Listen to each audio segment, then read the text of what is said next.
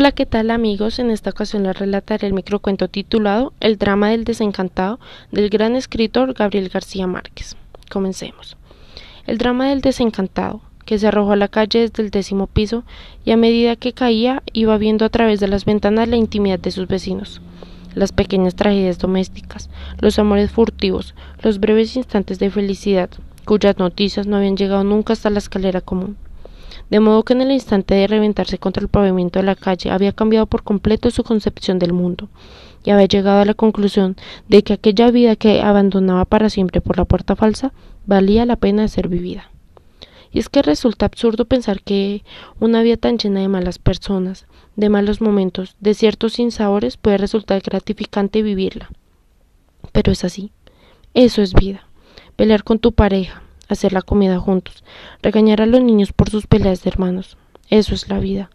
No es más que una bombilla que en ocasiones te ilumina y en otras te encandila. Y ahí estaba yo, a punto de quedar labrado en el pavimento. ¿Cómo era posible? Durante años me sentí un desdichado. Desde hace años, según yo, la vida no tenía sentido. Desde hace años anhelaba este momento, el momento en el que dejara esta vida de desdichas, pero ¿es esto lo que quiero ahora? Resulta inútil pensar esto precisamente en este momento. Pero a lo mejor esto tenía que pasar. En mis últimos momentos tuve que conocer la otra cara de la vida, la cara que refuta mis ganas de dejarla. Pero ¿cómo regresar el tiempo?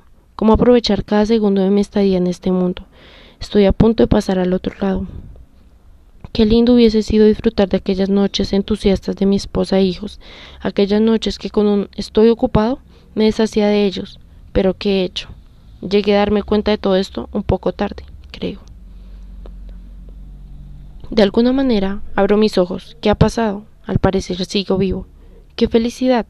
¡Qué dicha! Necesito ver a mi esposa, abrazarla, decirle que ha sido el pilar que me ha sostenido por tanto tiempo. Entre tanta dicha, salto de la cama, pero tras varios intentos fallidos, tomo el tiempo para averiguar qué pasaba conmigo.